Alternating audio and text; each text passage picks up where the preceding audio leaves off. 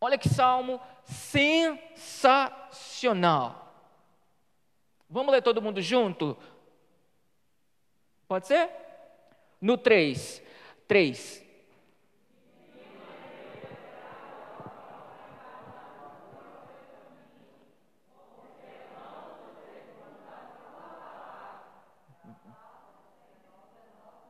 Viu como está na Bíblia? De que maneira? É uma pergunta que ele faz, e é uma pergunta retórica, é aquela pergunta que ele faz e ele mesmo dá a resposta, porque ele sabe como que o jovem vai manter puro o seu caminho. Qual é a maneira que o jovem cristão de hoje em dia, dos tempos antigos, poderia purificar o seu caminho? E ele mesmo dá a resposta: observando segundo a tua palavra. Queridos, eu preciso dar apenas algumas curiosidades desse Salmo 119. Apenas algumas curiosidades. Já já nós vamos trabalhar de uma forma mais específica nesse texto do versículo 9. Você está diante do maior salmo da Bíblia, do maior capítulo da Bíblia. Este salmo ele foi escrito que até então ninguém sabe por quem. Alguns vão atribuir a Davi, outros vão atribuir a um sacerdote do templo, outros vão atribuir a um profeta, outros vão atribuir a algum ancião da tribo de Levi, outros vão atribuir a qualquer outra pessoa. Nós não sabemos especificamente quem escreveu esse salmo, porém, nós sabemos, ao ler esse salmo, os 176 versículos desse salmo, é maior que muitos livros da Bíblia, inclusive, esse capítulo que é alguém que ama a lei do Senhor, é alguém que se dedica à palavra de Deus, era alguém que estava completamente envolvido nessa palavra, era alguém que amava a lei do Senhor. E quando nós falamos de lei do Senhor, é lei do Senhor mesmo, a lei, a Torá, o Antigo Testamento, a, a, a cinco, os cinco primeiros livros do Novo, do Antigo Testamento, melhor dizendo, a lei do Senhor. Isso porque o Antigo Testamento, ou a Bíblia hebraica, ainda não havia se fechado aqui. E nós também não sabemos em que ano ele escreveu, e nem em que época. E quando você vai dar uma olhada nos Salmos como um livro, todos os capítulos, você vai perceber ali que são poemas, são canções, são louvores ao qual eles cantavam. Hoje, por ser livro, nós lemos os Salmos. Mas os antigos entoavam cânticos nos salmos, eles cantavam os salmos. É como se, claro, devido às proporções aqui, deixadas de lado, o cantor cristão, para nós, nós cantamos o cantor cristão, mas ele não é palavra de Deus. Os salmistas antigos, no templo, seja lá onde for, eles cantavam os salmos. Como é que canta o Salmo 23? Não sabemos. A melodia deixa com eles mas hoje se tornou livro para nós, que é sim a palavra de Deus. Uma outra curiosidade desse salmo, para a gente caminhar aqui um pouquinho, é que, já falamos, não sabemos o seu autor, mas ele amava a palavra de Deus de tal forma que ele harmonizou esse salmo de uma forma brilhante. E aqui talvez eu vá esclarecer a dúvida de alguns que eu tinha dúvida quando lia esse salmo, principalmente na minha época de novo convertido. Na sua Bíblia está escrito aí mais ou menos assim, em cima do versículo 1, Aleph. Qual a Bíblia que está escrito Aleph? Levante sua mão. Da Natália, da Midian. A minha também está escrito Aleph. Lá em cima do versículo 9 está escrito Bet. A pronúncia correta é Vet, com V, tá? Está escrito assim também? No versículo 17 está escrito Gimel. Gimel. No versículo 25, em cima dele, está escrito Dalet. No versículo 33, acima está escrito Re, com H. Re. Depois do 41, Val. No 49, Zain. No 57, Het. No 65, Tet. No 73, Iod. No, é Iod? Iod no 81 Kaf, no 97 Men e por aí vai. Está escrito assim. Quando eu era novo convertido, eu lia o Salmo 119 imaginava o seguinte: que esses nomes eram o nome do autor desses versículos. Olha, quem pensava assim? Olha, tem mais gente. E esses não são os nomes dos autores. Como eu já disse, nós não sabemos o autor do Salmo 119. Então, que nomes são esses que estão aqui? Só para atrapalhar, é? Não. É porque esses nomes são os nomes das 22 letras do alfabeto hebraico. E o que, que elas estão fazendo aqui? É aqui que está a magia, entre aspas. Magia, entendeu? Magia, entre aspas, ok? Aqui é que está a coisa maravilhosa desse salmo. Ele harmonizou da seguinte forma: ele fez um acróstico com as 22 letras do alfabeto hebraico, e em cada seção de cada letra tem oito linhas, ao qual, óbvio, ele não escreveu em capítulos, ele não escreveu em versículos, mas ele fez oito linhas. Quando a Bíblia foi dividida em capítulos e versículos, se tornou cada linha dessa um versículo. Então, o Salmo 119, ele tem 22 sessões, cada sessão se inicia no original com a letra hebraica, e ela tem 28 versículos cada sessão dessa. Para ficar um pouquinho mais claro para você. Imagina que você, você, a Natália, a Emily, resolve escrever numa folha de caderno uma sessão de algo para Deus voltado para a sua palavra. O que é a Bíblia para mim? Aí você vai lá no seu caderninho, te libra, né? Pega um lápis. Aí você vai fazer o seguinte: você pega a letra. Como é que é o nosso alfabeto? A, B, C, D, até o Z, né? Na minha época era até o Z. Continua sendo até o Z até hoje? Até o Z. Então você vai, letra A. Aí você, sei lá, Espírito Santo no seu coração. Ao Senhor Deus Todo-Poderoso eu dedico essa frase, ou esse caderno. Aí você faz uma sessão de, 20, de oito linhas. Na nona linha, qual é a próxima letra do nosso alfabeto? B. Bendirei o teu nome nesse caderninho qual eu estou escrevendo, porque o Senhor é bom. Aí você escreve o mais oito linhas. Depois, mais outra linha, qual é a próxima letra do nosso alfabeto? C. Como eu amo a tua palavra, porque o Senhor ah, ah, me deu, enfim. Qual a próxima letra? Depois de oito linhas. D. Deus Santo. Pegou agora? Foi assim que no original esse salmo foi escrito. Aí você fala assim: não, pastor, mas aqui, no versículo 1, começa com bem-aventurados. E bem-aventurados na nossa língua, no nosso alfabeto, é o B. É porque você está lendo algo já traduzido, mas no original começa com a letra Aleph. Não era mais fácil ter desenhado a letra do alfabeto hebraico? Iria até mais complicar, ia complicar até um pouco mais. Mas ele resolve então escrever o nome da letra. Por isso que tem esse nome. Aleph, depois Vet, Gimel, Dalet, Re, cadê? Val, Zain, Het, Tet, Yod, e aí vai. Estou lembrando aqui do, das minhas aulas de hebraico do seminário. Eu não lembro mais de qual as letrinhas. Mas enfim, foi exatamente assim que esse salmista harmonizou todas essas palavras. E em todas essas 22 sessões tem oito versículos cada. Cada versículo desse aqui, ele está de uma forma harmoniosa, falando a respeito da palavra de Deus. É lindo ou não é? Isso é maravilhoso.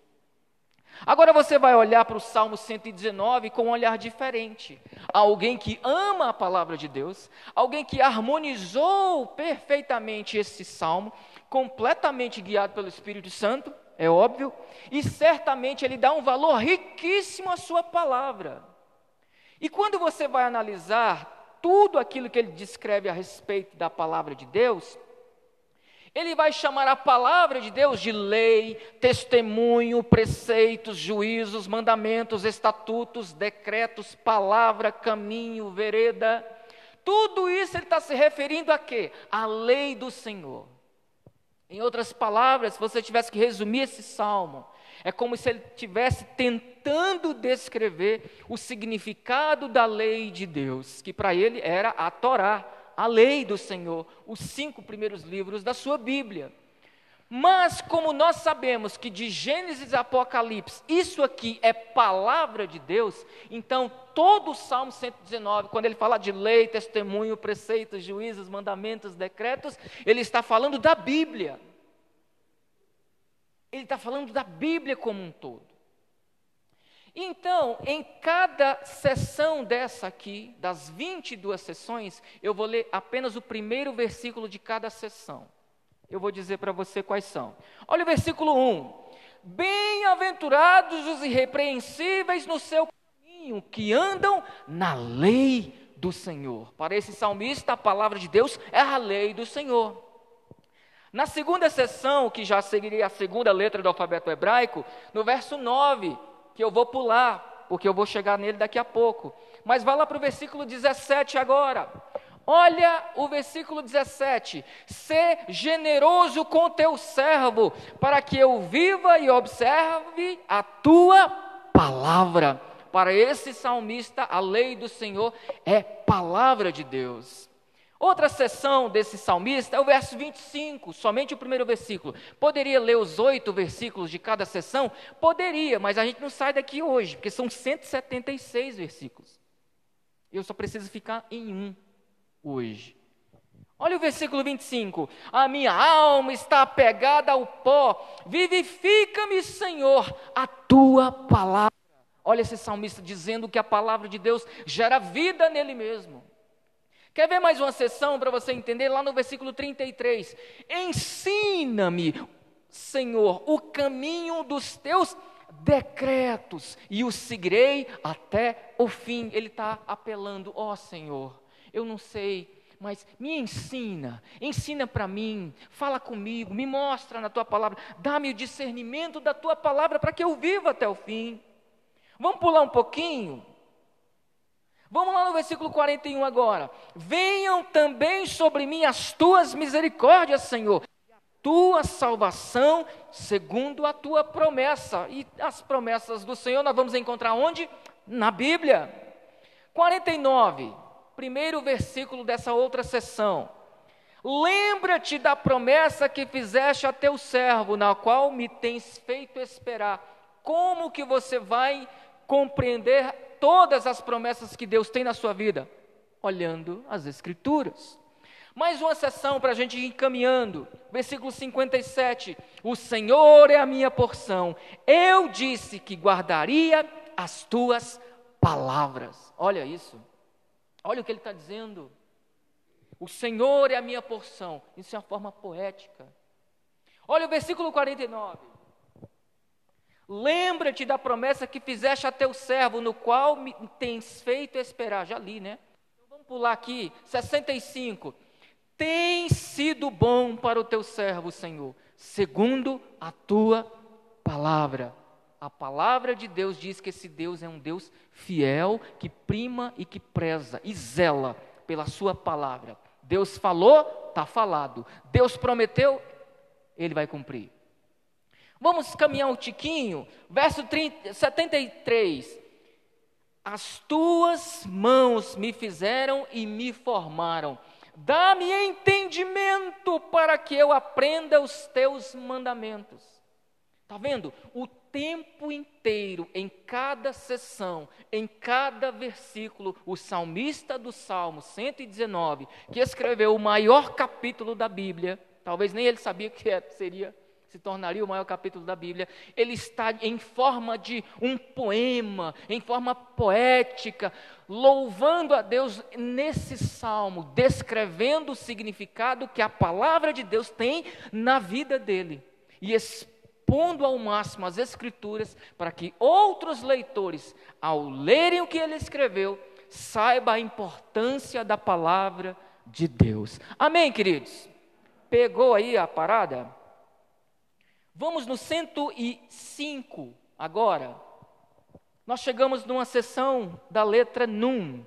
E o 105, você sabe de qual é salteado que diz assim, ó: Lâmpada para os meus pés é a tua palavra, ela é luz para os meus caminhos. Olha o que esse salmista está dizendo: que para ele, a Bíblia, a palavra de Deus, ela é uma lâmpada, ela também é luz, ela clareia o meu caminho, ela me ilumina, ela me tira das trevas, ela aponta um norte, ela me diz para onde eu devo ir, ela me diz o que eu devo seguir, ela me tira das trevas, ela tira-me a cegueira, e então eu enxergando a palavra de Deus, eu enxergo a boa, agradável vontade de Deus. Vamos caminhar mais um pouquinho, vou pular o 113, não vou pular não, Gostei desse aqui. Detesto a falsidade, porém amo a tua lei. Legal, ele fala assim: olha, eu detesto a falsidade, a mentira, mas eu amo a tua lei. Ele está se declarando a Deus.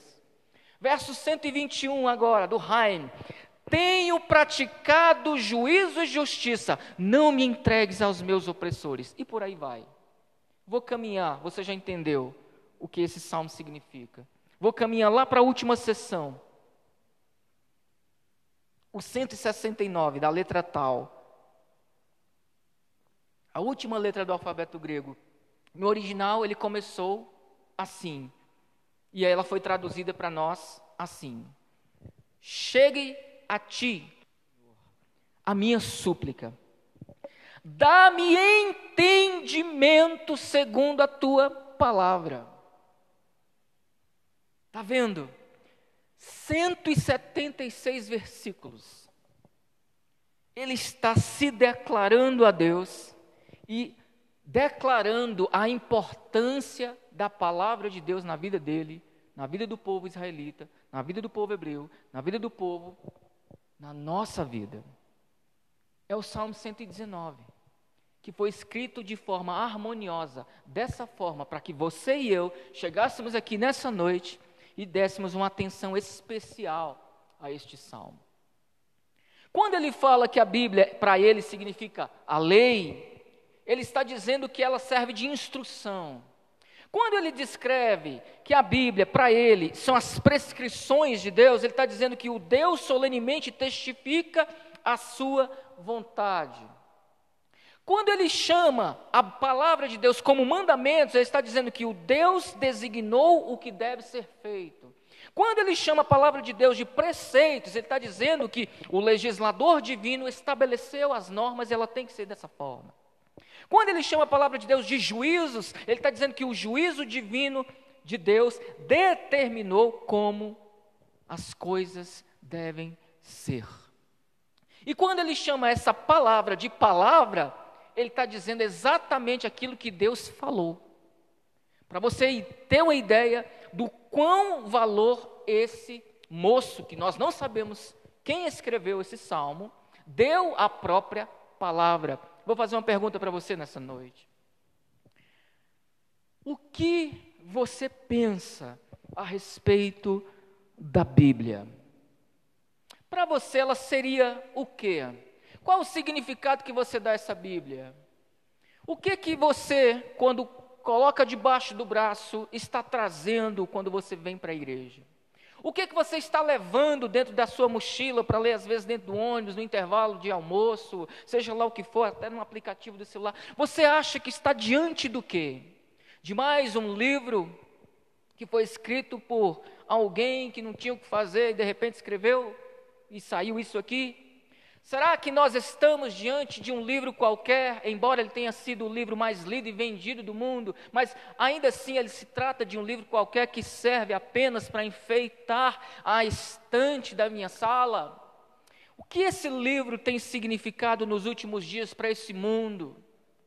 Não interessa a resposta deles. Para você e para mim, ela só pode significar uma coisa. Este livro só pode significar uma coisa é a vontade de Deus para as nossas vidas. É a palavra de Deus para as nossas vidas.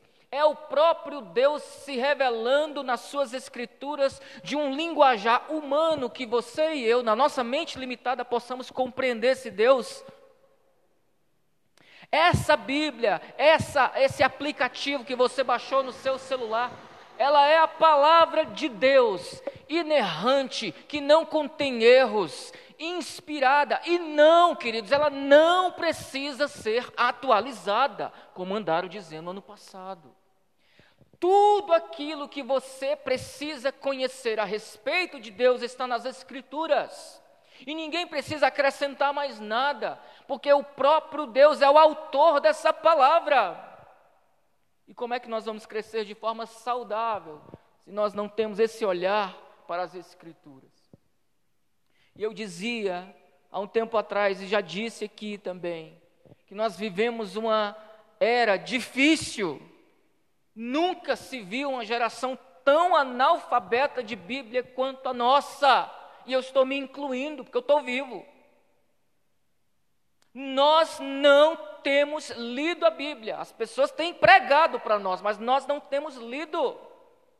E hoje eu não queria que você saísse daqui com a ideia de que, ah, então eu preciso ler mais a Bíblia. Você não tem que ler a Bíblia, você tem que estudar a Bíblia, você tem que meditar na palavra. Porque uma coisa é você ler, outra coisa é você ver o que ela está dizendo ao seu coração. Uma coisa é você, ah, esse ano de 2021, eu aproveitar que está logo no início, vou ler a Bíblia inteira, vou correr um pouquinho, né? Porque já passou alguns, meses, alguns dias, né? Então vou correr um pouquinho, então vou começar a ler. No princípio criou Deus os céus e a terra. Isso não é meditar nas Escrituras, isso é leitura dinâmica que não vai te é, adiantar em nada. Você lê e acaba se esquecendo um minuto depois. Você vai ler lá. No princípio criou Deus os céus e a terra. Aí, ah, já li um versículo, por hoje venci a batalha. Mas você tem que olhar, peraí, peraí, calma aí. O texto está dizendo que no princípio, onde não existia nada, Deus criou os céus e a terra. Opa, tudo que está acima desse teto foi Deus quem criou. Tudo que está abaixo dos meus sapatos foi Deus quem criou também. Mas espera aí, esse Deus ele não tem um tempo de existência e eu tenho um princípio de existência. Então esse Deus, além de criador, ele é eterno. Um versículo você está você tá colocando ele na sua mente, você está meditando naquele versículo apenas. Opa, esse Deus não é apenas criador e nem eterno. Ele faz as coisas acontecer a partir do nada, pelo poder da sua palavra. Ele diz: haja luz, e como diz um amigo meu, né? E ageu. Haja luz e houve luz. Olha, esse Deus, ele é criador, ele é eterno, ele faz as coisas segundo o poder da sua palavra, e ele não é como a gente que cria as coisas a partir das coisas já criadas. Quem criou essa cadeira, ele criou a partir de um plástico já criado. A partir de matérias-primas já existentes, que no fundo, no fundo, vai parar lá em Deus. Foi Deus que criou todas as coisas. Ou seja, um versículo, eu já estou meditando. Grande é o nosso Deus. Glorificado seja esse Deus que fez as coisas assim. Então, ler por ler não vai edificar você, querido jovem. Ler por ler, apenas para cumprir mais uma etapa do seu dia. Ah, hoje eu já li um capítulo, tá bom. Não adianta, você tem que fazer uma meditação, você tem que fazer você tem que se dedicar ao texto, tem que saber quem é o autor, para quem ele escreveu, onde ele escreveu, procurar o contexto da sua época. Assim, você vai ler o texto, vai aplicar na sua vida. Opa, assim escreveu o salmista 119. Mas o que esse salmo quer dizer ao meu coração? É assim que você então vai ter a palavra de Deus agindo no seu caráter e te transformando todo dia.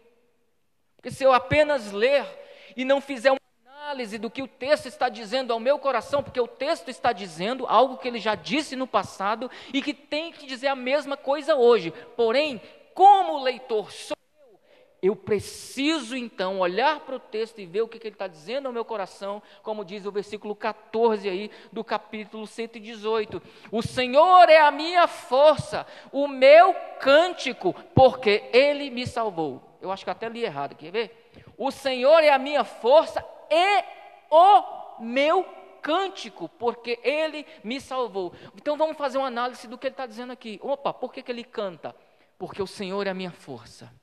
É o Senhor que te dá força, Natália. É o Senhor que te dá força, Pastor Joel. É o Senhor que nos dá força. Agora ele vai entender. Já que é o Senhor que me dá força, então eu entendo agora. Ele também é o motivo do meu cântico. Ele é o meu cântico porque Ele me salvou. Agora você compreende o que o texto está dizendo ao seu coração.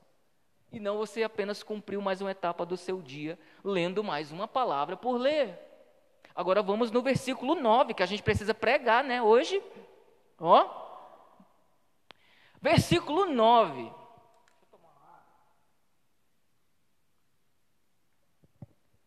Pode botar o versículo 9? O que, que o versículo 9 diz ao seu coração, jovem?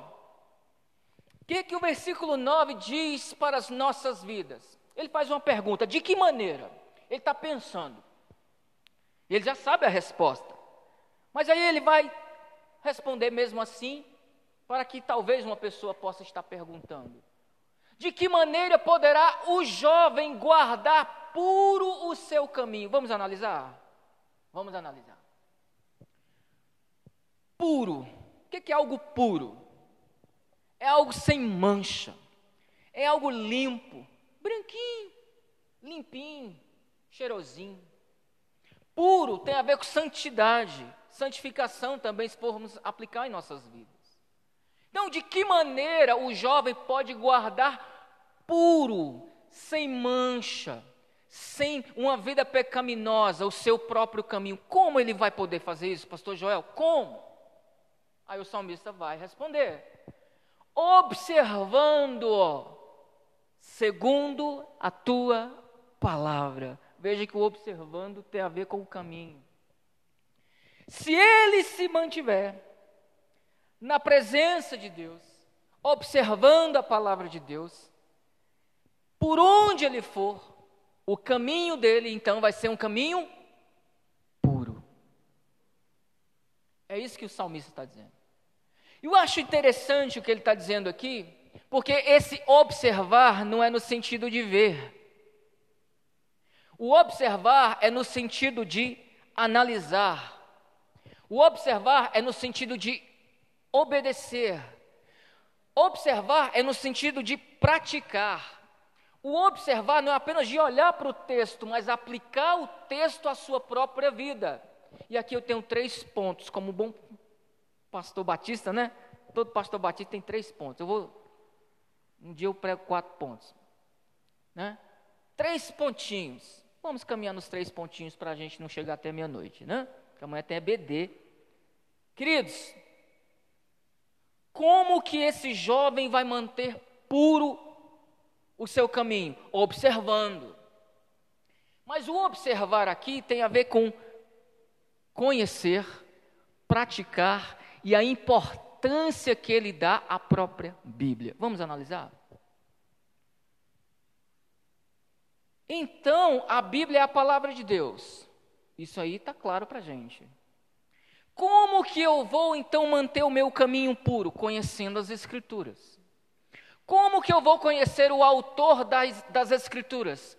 Lendo as Escrituras, praticando as Escrituras, analisando o texto, comendo com farinha, todo santo dia, colocando em prática o texto das Escrituras. Portanto, o conhecer, o observar aqui é de conhecimento da palavra de Deus. E como eu disse, nunca se viu uma geração tão tosca em relação a palavra de Deus. Queridos, qual é a maior fonte de conhecimento de Deus? A Bíblia. Para eu conhecer a vontade de Deus, eu preciso conhecer a Bíblia, porque a Bíblia diz para onde eu tenho que ir. Olha lá, como é que eu vou manter meu caminho puro? Observando a palavra. Opa, mas se eu não leio, como é que eu vou então manter o meu caminho puro? E nós temos vivido assim. Igrejas inteiras, passa duas, duas horas e meia. É gelo seco, é jogo de luz, é, é globo da morte, é mágica, é, é, é pibolim, é, é, é, sinuca dentro da igreja, é pizza, é cachorro quente, é aquela coisa toda, e nada de palavra. Como que uma juventude pode se sustentar numa época tão difícil quanto a nossa, se não tiver as Escrituras sendo expostas. É pecado fazer essas coisas, pastor? Claro que não, mas tem tempo para tudo. Depois nós vamos comer uns biscoitinhos ali, um salgadinho, né, meu bem? Depois da palavra. Depois você pode ir lá comer o seu cachorro quente, pode convidar o pastor, fica à vontade. Então, fique à vontade para fazer essas coisas, mas culto, ei, quando você vier para o culto, traga a sua Bíblia, pinte o seu cabelo, passe o seu perfume, venha adorar o Deus das Escrituras.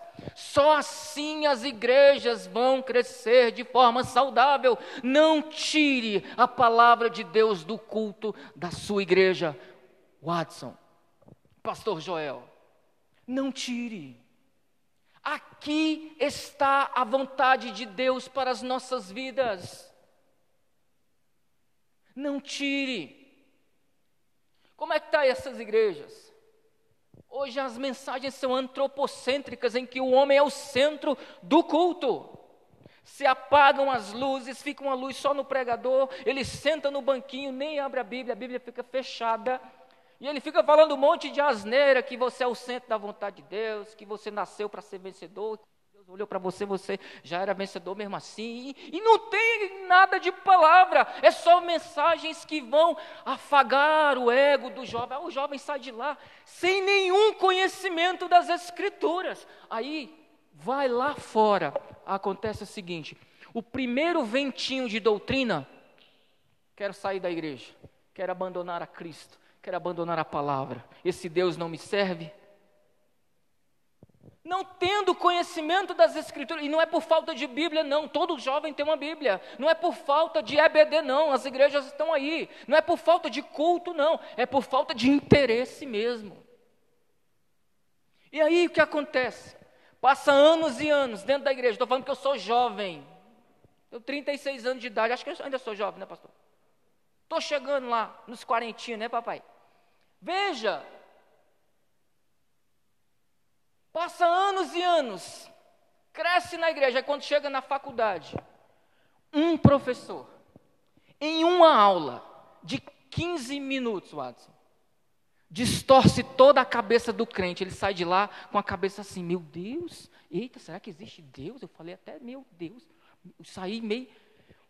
Não sabe para onde vai, e aí é ganho, por aí afora. Uma palavra, uma aula de 15 minutos distorce toda a mente do cara. Como é que ele vai aplicar a palavra? Como é que ele vai manter o seu caminho puro se ele não observa, se ele não faz uma análise, se ele não tem um interesse pelo culto? Louvado seja Deus. Aqui está um ministério de louvor de duas igrejas que está sentado ouvindo a palavra. Eu já fui em igreja em que o ministério de louvor toca, fazem um show gospel e vai lá para fora ficar conversando, atrapalhando o culto. Manda a gente para a direita, a gente vai para a direita. Manda a gente para a esquerda, a gente vai. A gente manda para trás, manda para frente. A gente gira. Mas na hora da palavra, ninguém senta para ouvir. Porque parece comichão no ouvido. É toda hora olhando para o relógio, toda hora assim. Ai meu Deus, eu quero ir embora daqui. Ei, querido, você está no melhor lugar. Você está ouvindo aquilo que nós precisamos a cada dia, queridos. É a palavra de Deus. E se você entrar agora no site das Portas Abertas, que é a maior junta de missões da igreja, você vai sentir na pele o que é não ter um lugar como esse, à noite, portas abertas, com a Bíblia sendo pregada e exposta publicamente. Eles não têm isso, porque eles não têm esse privilégio que nós temos. E se levanta uma geração aqui, em Águas Lindas, a juventude batista do século 21, que precisa, meu querido, voltar às Escrituras sagradas. Em nome de Jesus, não faça como muitos jovens que já abandonaram a Bíblia que já abandonaram as escrituras. Você quer para estar cheio de jovem. As igrejas hoje em dia deveriam estar cheias de jovens nos seus cultos. Hoje é sábado, dia de culto de jovens. Cadê os jovens? Pastor, nós estamos vivendo a pandemia. Tá, mas e antes da pandemia?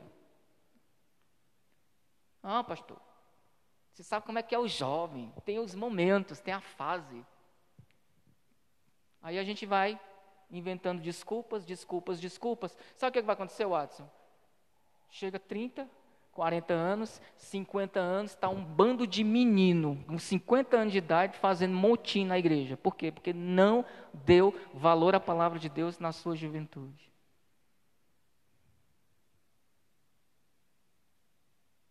Aproveite esse momento. Aproveite que você está respirando. De máscara. Mas está aí. Aproveite sua juventude. Os solteiros cuidam das coisas do Senhor. Né? Queridos, vivemos momentos difíceis. Dois. Como é que o jovem pode manter o seu caminho puro? Primeiro é observando, no sentido de conhecimento da, das Escrituras. Dois. Segundo, como é que o jovem vai manter puro? Observando segundo a tua palavra. Então ele precisa praticar. Como disse o menino Paulo, como disse o menino Tiago também, quando ele disse o seguinte: Não sejais apenas o quê? Ouvintes, mas também o quê? Praticantes. Porque senão não tem como manter o nosso caminho puro, apenas ouvindo o pastor pregar, apenas ouvindo o líder de jovem pregar, apenas tendo aquelas reuniões que se cita a palavra de Deus numa reflexão apenas ouvindo alguém de forma online, apenas clicando no YouTube vendo o pregador da noite ou do dia. Ei, é observando no sentido de conhecimento. Tem uma Bíblia em seus braços. Irmão, isso aí foi feito para se ler mesmo. Tem como praticar isso aí, colocando em prática, jogando para fora todos esses ensinamentos. E eu vou encerrar no 3. Como que um jovem poderá guardar puro o seu caminho, observando, no sentido de ter conhecimento, observando, no sentido de colocar isso em prática, mas acima de tudo, o segredo está aqui agora. Tendo a noção exata do que essa Bíblia significa.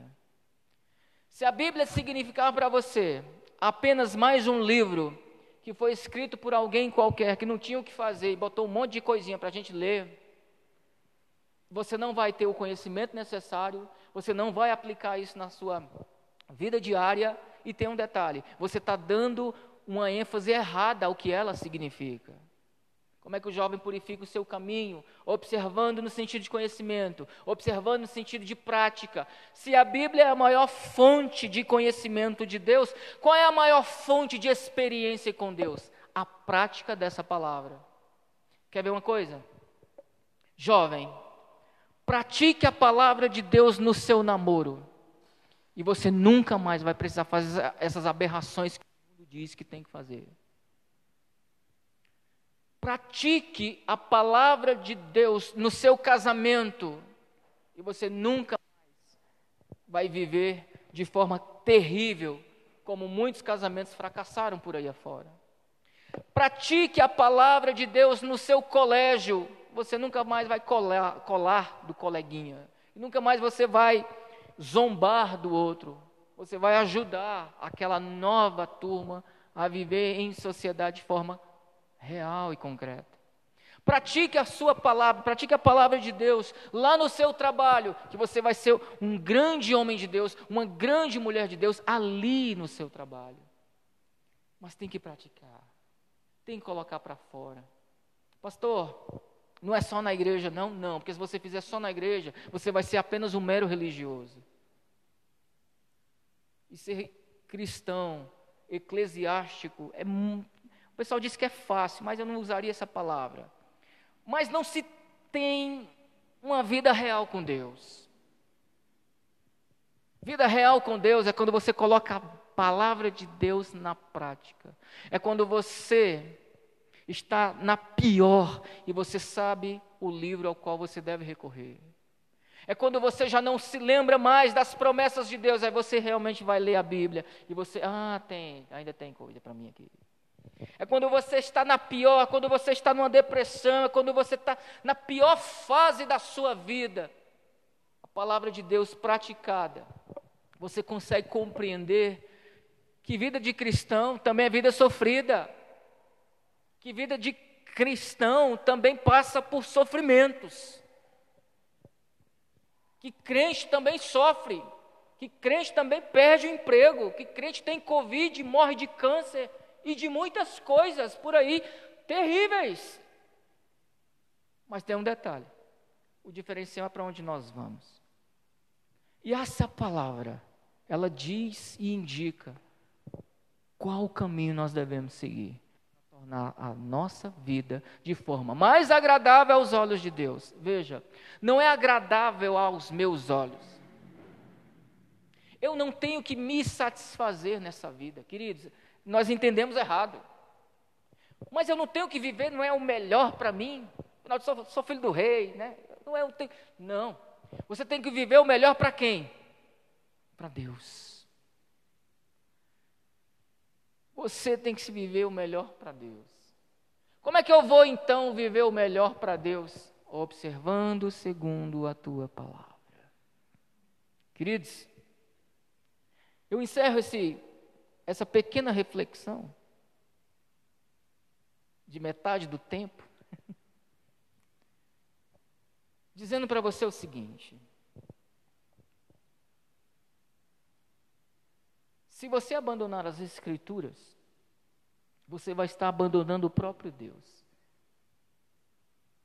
Porque as Escrituras é a própria palavra de Deus. Seja a palavra de Deus em movimento. Seja a palavra de Deus em movimento. Ali vai um crente. Ali vai uma crente. Ali vai uma louvorista do Senhor. Ali vai um servo do Senhor.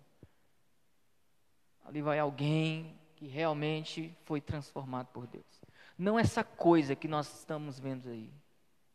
De cristãos, entre aspas, sendo envolvido em tantas pataquadas que você já não sabe mais qual é a diferença deles entre o ímpio e o crente. Você já não sabe mais a diferença entre o santo e o profano. Vamos ficar de pé? Queridos, essa noite, a juventude PIB do Pérola 2 abriu as suas portas para que nessa noite nós possamos ou nós pudéssemos meditar nas Escrituras. Vá para sua casa sabendo o que ela significa para você. Dê o real valor a essa palavra. Não precisa ser tão grande igual essa aqui, não, tá? Mas dê o real valor a essa palavra, porque ela não é a palavra do pastor, ela não é a palavra da religião evangélica, ela não é a palavra de qualquer outra pessoa, ela é a própria palavra de Deus. E se você observar, praticar e dar o real valor a ela, o seu caminho vai ser purificado, porque quem é o autor dessa palavra é o Deus Todo-Poderoso. Amém. Vamos orar. Vamos orar. Ah, eu gostaria de aglomerar, eu gostaria de estar te abraçando. Gostaria de estar abraçando cada jovem aqui. Nós vamos estender as mãos a você. Feche seus olhos. Pegue sua Bíblia. Se você não trouxe Bíblia, é apenas um aplicativo, pelo menos pega o seu celular.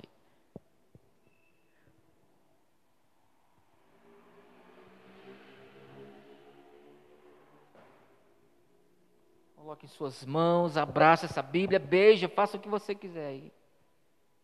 Mas não saia daqui dando um real valor ao que essas escrituras dizem.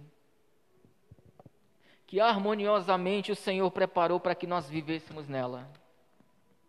Pai querido, Pai amado, nós te louvamos e te exaltamos nessa noite, porque tão somente, ó Pai querido, de uma forma muito sábia, soberana, o Senhor decretou a tua palavra para que nós não apenas analisássemos, para que nós não apenas olhássemos para ela ou servisse de um enfeite em, num instante, mas que nós possamos praticá-la de forma, ó Pai querido, ao qual essa palavra realmente faça a diferença em nossas vidas e nós possamos fazer a diferença nessa sociedade tão corrompida pelo pecado.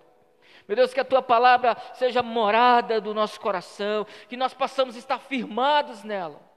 Nós possamos estar com os nossos pés, ó Pai querido, firmados na tua palavra e que nós possamos todo santo dia dar o real valor a ela. Porque aqui, ó Pai querido, está testificando tudo ao teu respeito. Tudo aquilo que eu precisava conhecer do Senhor, eu posso ter em minhas mãos. E é um grande privilégio ter a palavra do Senhor, Pai querido, escrita também no meu coração. Graças te dou. Eu queria que todos os, toda, todos os jovens viessem aqui. Todos os jovens, todas as os visitantes, pode vir aqui todos os jovens. Vamos fazer uma oração. Aí todo mundo assim, ah, eu vou ficar, que eu não sou tão jovem assim. Eu queria que você que é pai, que é mãe, então vamos, vamos diversificar. Você que é pai e mãe, estenda suas mãos para cá. A esses jovens. Então eu vou para lá, que eu sou pai, né? Estenda suas mãos para cá. Queridos, aqui é uma juventude que está sendo bombardeada por Satanás em todos os meios que você possa imaginar televisivos, internet, na rua. E não é fácil, não, porque eles estão com os hormônios à flor da pele. Eles estão para subir nessas paredes que você não entendeu ainda. E Satanás quer destruir cada um deles. Porque, segundo a Bíblia, Satanás anda em derredor, bramando como se fosse um leão. E quem tiver totalmente é não vigilando, será tragado. Jovens, vocês têm uma missão nessa terra, que é de fazer a diferença que essa juventude, a juventude batista, se levante em águas lindas e faça a diferença. Em nome de Jesus. Pai, nós te louvamos e te exaltamos, ó Pai. Eis aqui uma juventude, ó Deus, que tem muita sede e vontade de te servir. Meu Deus, abençoe cada um de nós.